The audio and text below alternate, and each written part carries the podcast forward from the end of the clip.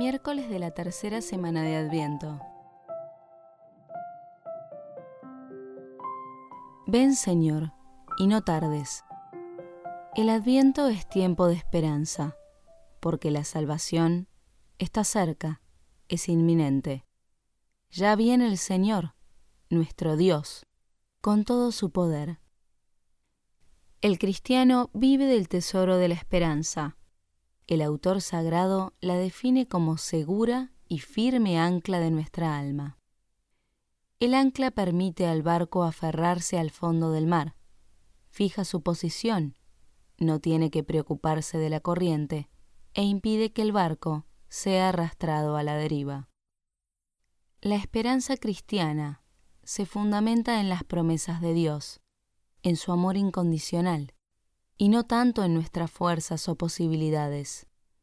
Es una esperanza nueva, viva, que viene de Dios. No es un mero optimismo.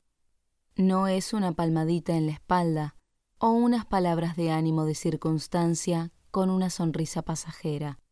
No, es un don del cielo que no podíamos alcanzar por nosotros mismos.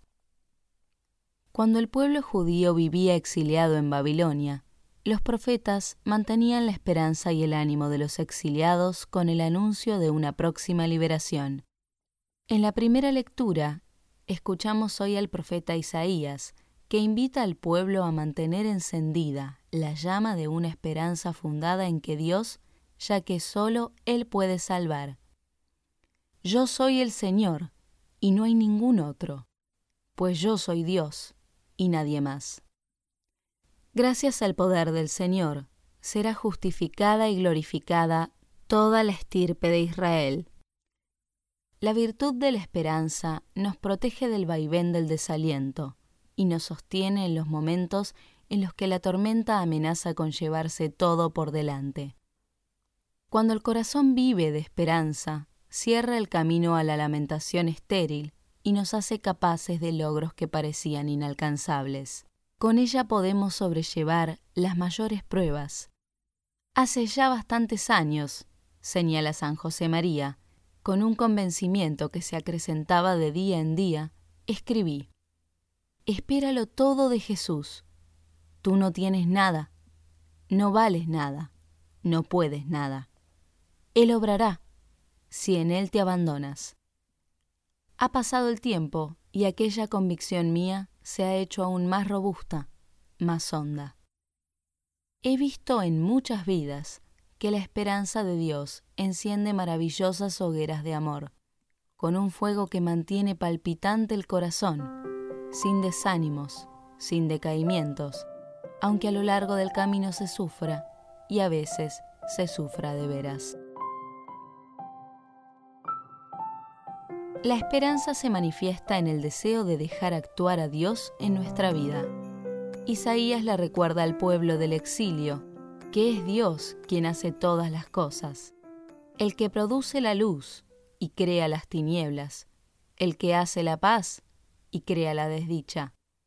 La salida de Babilonia no fue fruto de una revuelta o de una inteligente estrategia política o militar, Dios abrió los caminos cuando el tiempo estuvo maduro. De igual manera, sucede en nuestra vida. Es el Señor, con su acción misericordiosa.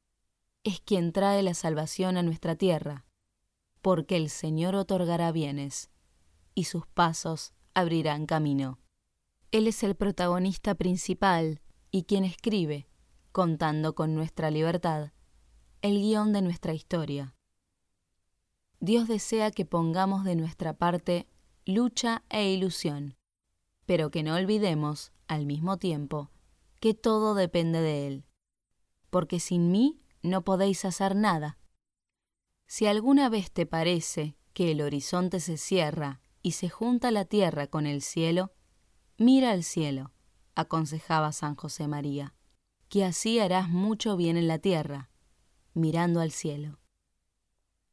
El fundador de la obra decía, Yo no he inventado nada, es otro quien lo ha hecho todo. Yo he procurado estar disponible y servirle como instrumento.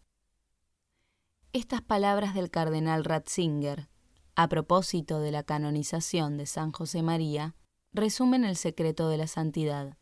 Dejar obrar a Dios con un abandono real de las tareas y preocupaciones, consintiendo en que Él nos vaya llevando por las sendas que prefiera. Con esta disponibilidad se abren las puertas del mundo para que Dios pueda hacerse presente, obrar y transformar todo. Cuando se espera algo o alguien, es porque se tiene la esperanza de que ese deseo se vea colmado. Pero aguardar exige paciencia y mucha confianza. Dios tiene sus tiempos, que no coinciden siempre con los nuestros. La esperanza va de la mano de la paciencia, que lejos de revelar apatía, es manifestación de fortaleza. En palabras de San Agustín, la paciencia es como una huella de Dios que reside en nosotros, que nos hace capaces de soportar, llevar a los hombros las cosas no agradables de la vida. También las pruebas es capacidad de dialogar con los límites.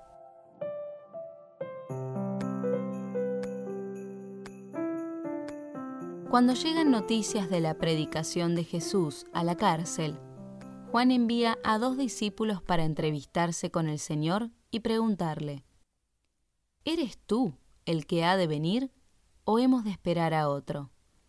Jesús los acoge y como respuesta les muestra los frutos de la acción de Dios en las almas.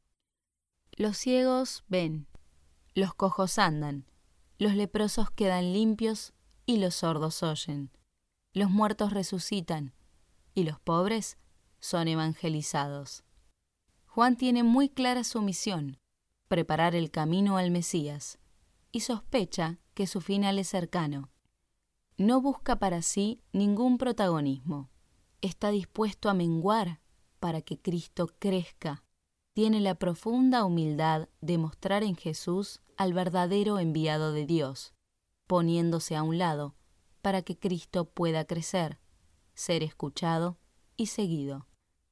La vida cristiana exige, por decirlo así, el martirio de la fidelidad cotidiana al Evangelio, es decir, la valentía de dejar que Cristo crezca en nosotros, que sea Cristo quien oriente nuestro pensamiento y nuestras acciones. De esta manera, experimentaremos el efecto sanador, transformador y revitalizador de la acción divina en nuestra alma, y seremos buenos instrumentos en sus manos.